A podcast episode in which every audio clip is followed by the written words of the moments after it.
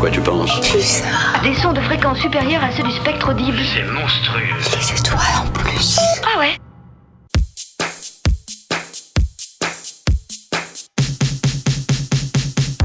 Séquence midi, l'info locale à la sauce Pulsar, midi 30 13h sur le 95.9.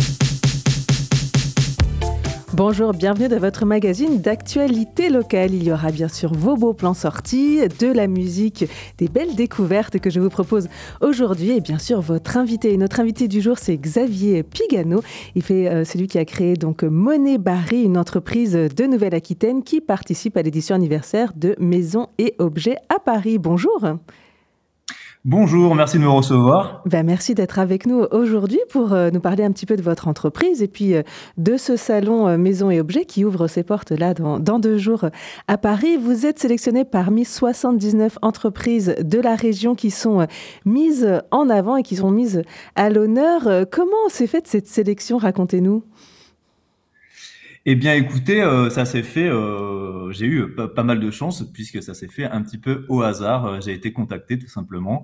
je pense que j'ai eu une très belle visibilité à la suite d'un salon, le salon du Made in France en novembre. Et voilà, c'est pour cette raison ensuite que j'ai été contacté par la région Nouvelle-Aquitaine.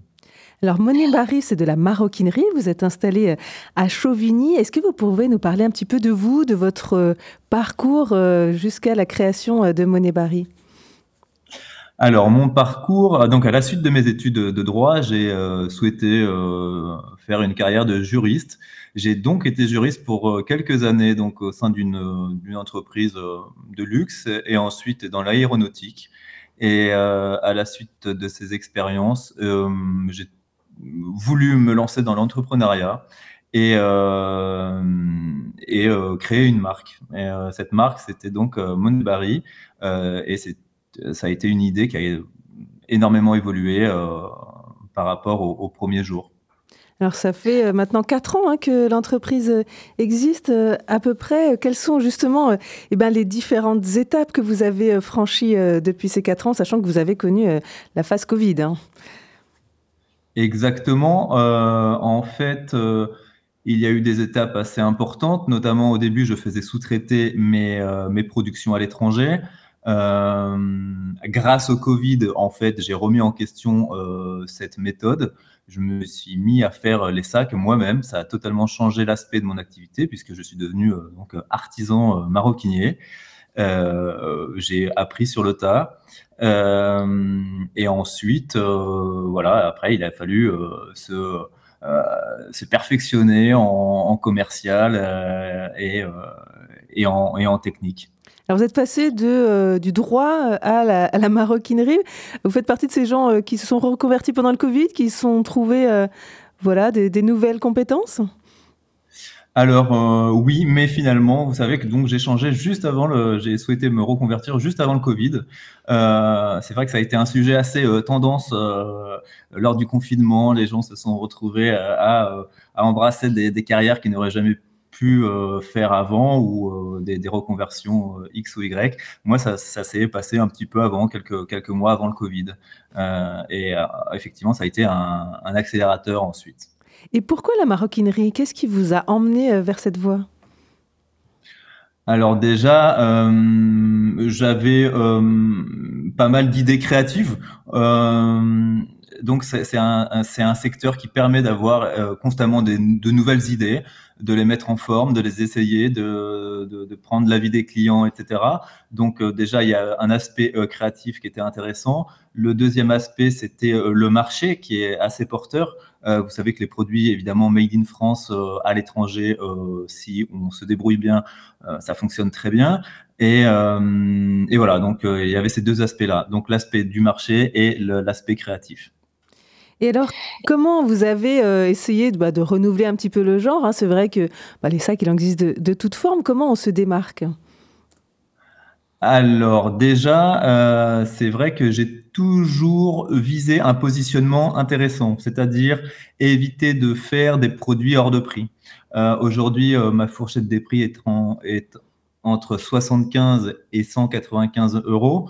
Euh, c'est un positionnement euh, assez euh, favorable à un achat de cadeaux, par exemple. Donc déjà, il y a, cet aspect-là. Et j'avais aussi l'idée de faire des sacs très colorés. classiques mais colorés, donc c'est-à-dire arrêter de faire des déclinaisons de, de, brun ou de marron tout le temps. voilà, il fallait rompre esthétiquement avec ce qui existait déjà.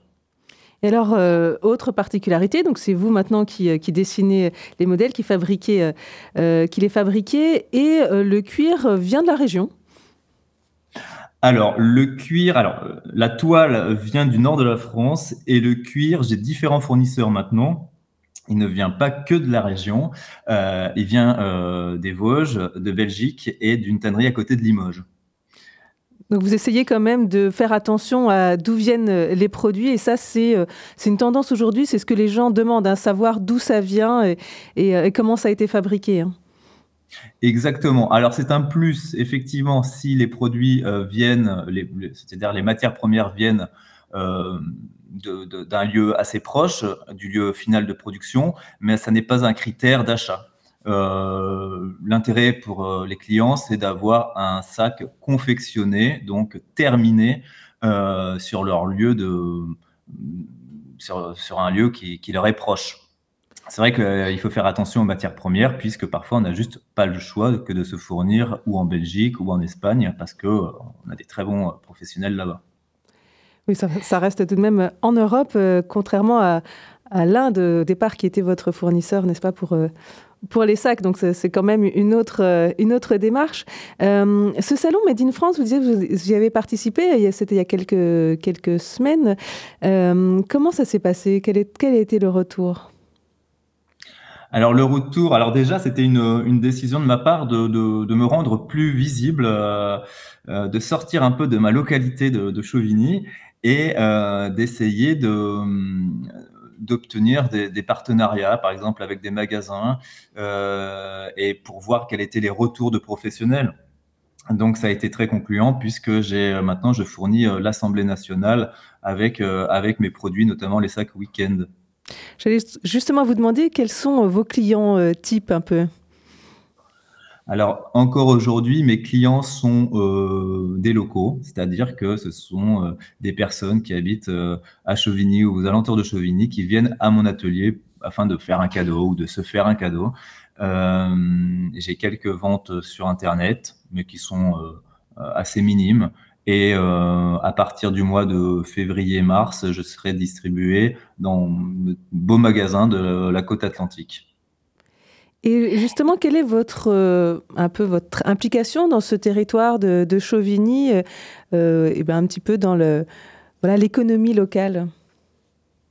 Alors c'est vrai que mon souhait à terme, c'est de développer suffisamment mon atelier de production pour euh, participer à la vie économique de, Chauvigny, c'est-à-dire concrètement employer des personnes afin de m'aider dans cette aventure.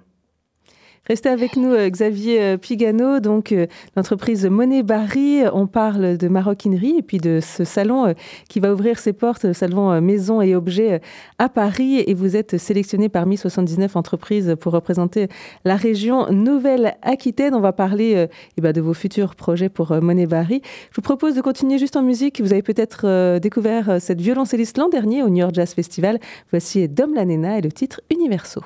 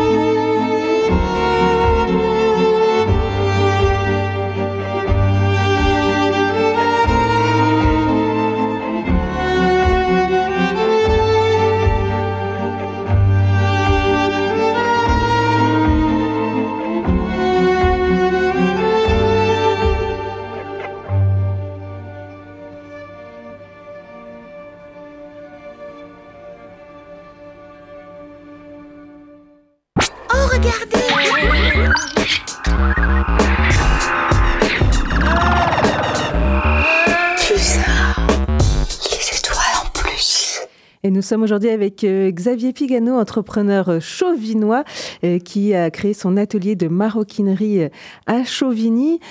Aujourd'hui, où en est l'entreprise? On sait qu'il y a un petit peu la, barre des 5 ans que vous, que vous allez bientôt atteindre. Comment se porte Monet Barry Alors, Monet Barry se porte euh, assez bien.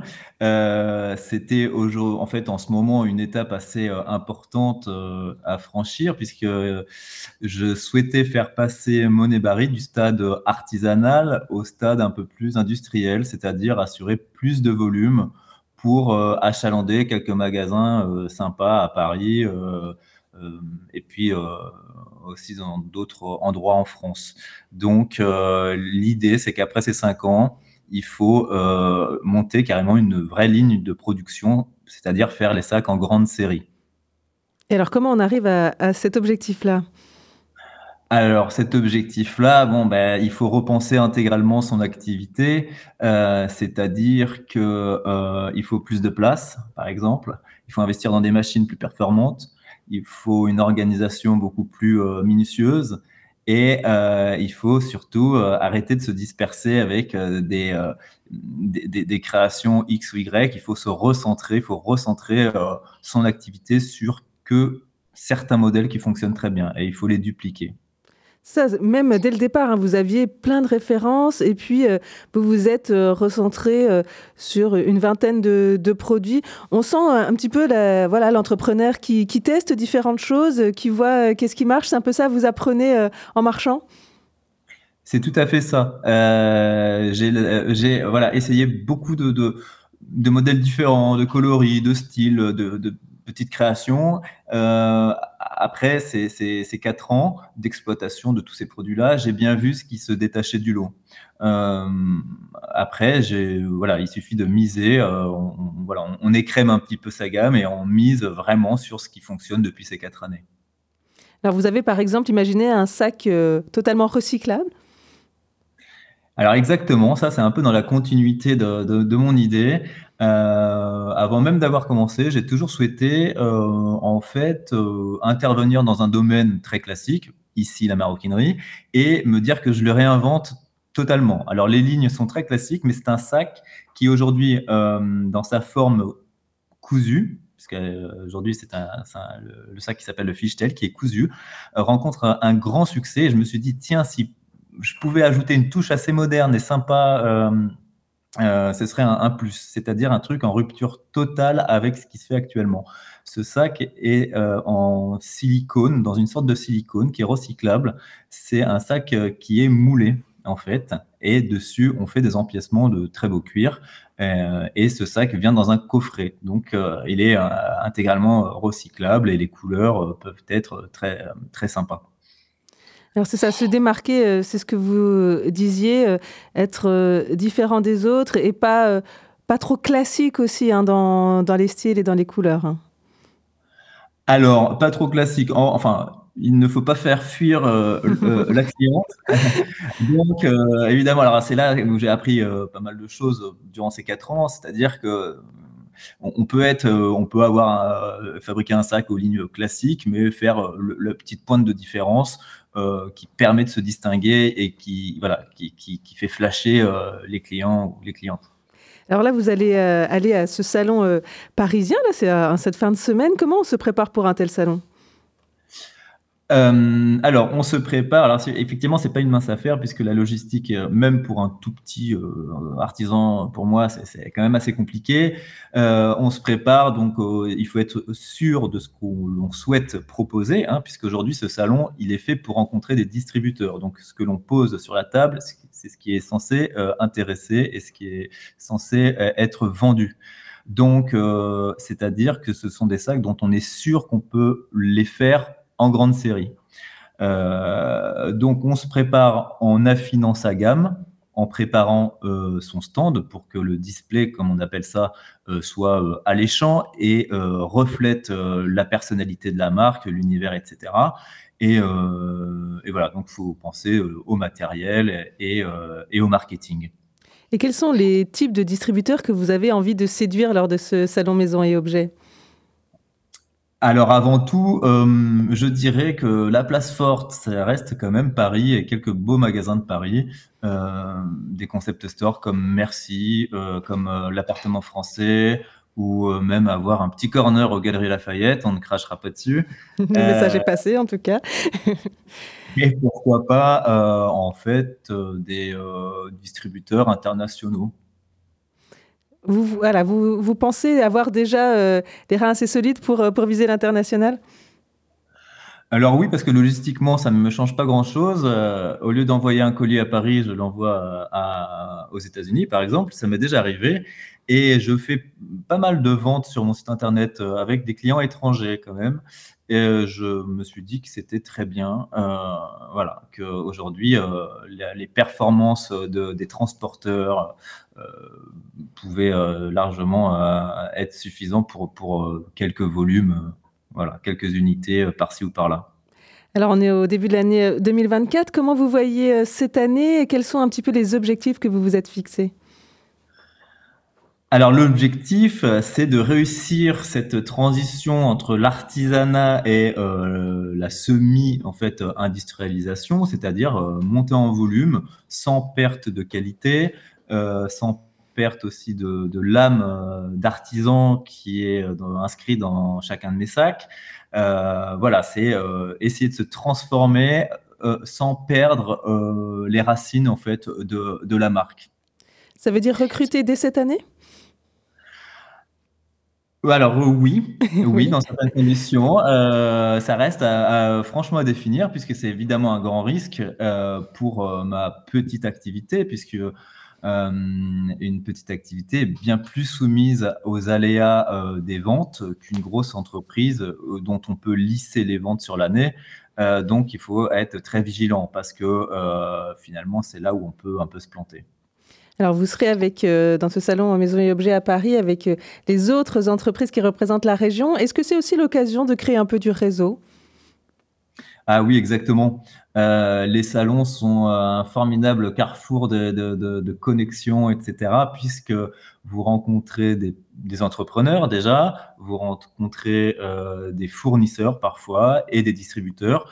Donc c'est euh, une mine d'or pour avoir de très bonnes relations. Et d'autant plus qu'on discute absolument directement, donc on n'a pas de prise de contact par email ni rien, on voit les gens en physique. Alors, une dernière question, Xavier Pigano. Comment vous voyez euh, Monet Barry d'ici 5 ans, toujours à Chauvigny euh, comment, comment vous voyez les choses? Monet Barry toujours inscrit euh, dans le paysage chauvinois, oui, je l'espère, avec une distribution, une marque qui a grandi, qui est toujours très implantée à Chauvigny, c'est-à-dire des points de vente en direct, euh, c'est-à-dire un atelier euh, qui reçoit du public, et euh, une marque qui a su se développer par un réseau de distribution, donc en France et je l'espère un petit peu à l'international. Un grand merci Xavier Pigano, donc entrepreneur chauvinois de l'entreprise Monet Barry, d'être passé dans Séquence Midi et puis plein de bonnes choses pour ce salon Maison et Objets qui ouvre ses portes en fin de semaine à Paris. Merci beaucoup. Merci beaucoup, à bientôt. Demain, dans Séquence Midi, on parlera d'un nouveau service numérique, Police Rendez-vous, pour pouvoir prendre rendez-vous sans euh, sortir de chez soi. Et puis, euh, il y aura des actus du côté des méga-bassines ou réserves de substitution à Sainte-Soline. Les associations euh, environnementales portent plainte pour destruction d'habitats d'espèces protégées. Et bien sûr, on n'oubliera pas vos sorties cinéma. Mais tout de suite, c'est l'heure de votre agenda. Avec un atelier bien vieillir, c'est à la maison de la Gibauderie euh, en début d'après-midi, là à 13h45. Et puis une séance cinéma Harold et Maude, c'est à voir en famille. Euh, voilà, et puis enfin à 18h, la réunion justement du groupe famille.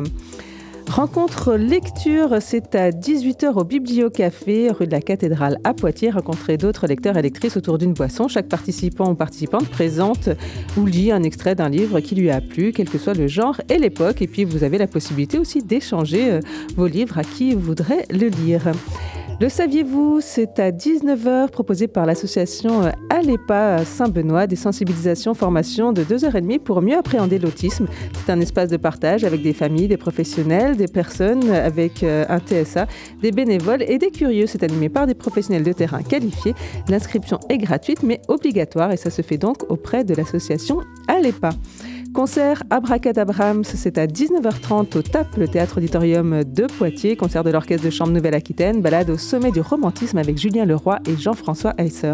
Une fois n'est pas coutume, pour bien débuter cette nouvelle année, le pianiste Jean-François Heisser, directeur artistique historique de l'orchestre, cède la baguette au chef Julien Leroy pour devenir lui-même soliste de ce programme entièrement consacré à Brahms. Au TAP Castille, euh, autour du spectacle du TAP Daddy, euh, qui sera donc demain et jeudi. Ce soir, il vous propose un film Journal d'une femme noire de Mathieu Barrère. C'est à 20h30. Le topo Rose a 29 ans et un projet quitter la France pour retourner entre guillemets en noirie. Quand Mathieu Barrère, l'un de ses proches amis, lui propose de faire un film avec elle inspiré de son journal intime, ils y voient l'occasion rêver d'exorciser quelques démons. Indispensable insecte pollinisateur, euh, c'est à partir d'aujourd'hui jusqu'au 24 mars à l'espace Mendes France. Euh, découvrez la biologie des insectes et des plantes à fleurs, appréhender les enjeux écologiques de leur préservation et réfléchir à des actions concrètes en faveur de la biodiversité. Une ruche pédagogique numérique donne accès à des contenus visuels et sonores, interactifs et digitales. Elle vous emmène au cœur de la ruche. C'est pour tout public et c'est en accès libre. Sur Pulsar, ne ratez pas à 18h l'émission présentée par La Fève à l'assaut. À 19h, c'est du slam avec Slamatouva, à 20h Pétale de Sakura, un voyage en Asie et à 21h Culture Dub, les dernières sorties d'albums reggae, dub, comme le prochain EP de Travelers sur le label Culture Dub Records justement. Et puis vous pourrez gagner votre t-shirt Culture Dub. Et enfin, on termine la soirée à 23h avec euh, Novorama. Merci Julie et Colin pour la réalisation technique de cette émission. On se quitte avec euh, Baba Ali. Vous souhaitez connaître les étoiles montantes qui brilleront lors des festivals euh, de l'été 2024 ou 2025, connaître et écouter l'avant-garde musicale pour les prochains mois. Rien de plus simple, il suffit de consulter régulièrement les classements Tip Top Campus et Ferrarock, réunissant la crème des radios locales en France, dont Radio Pulsar bien sûr. Ce classement trimestriel fait la synthèse des albums et des talents plébiscités dans près de 60 radios associatives partout en France. Voici donc une trouvaille de l'année dernière, euh, c'est Baba Ali et euh, l'album qui est sorti Life Like a Bomb. Bon après-midi en musique, à demain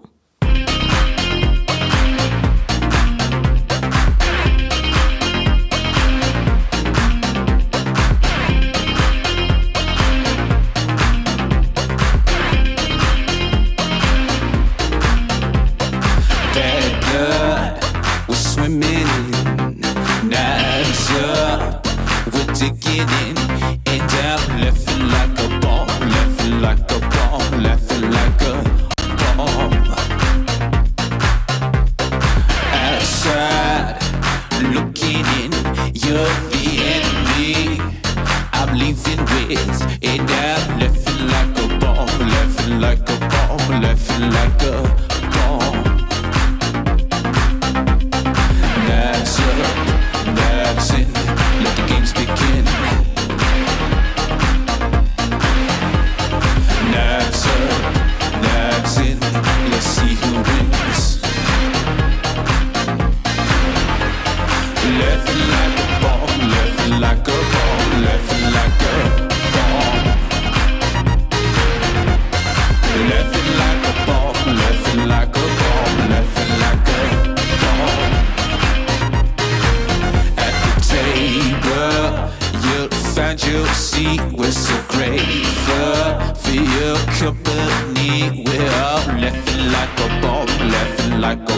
A bomb, laughing like a bomb.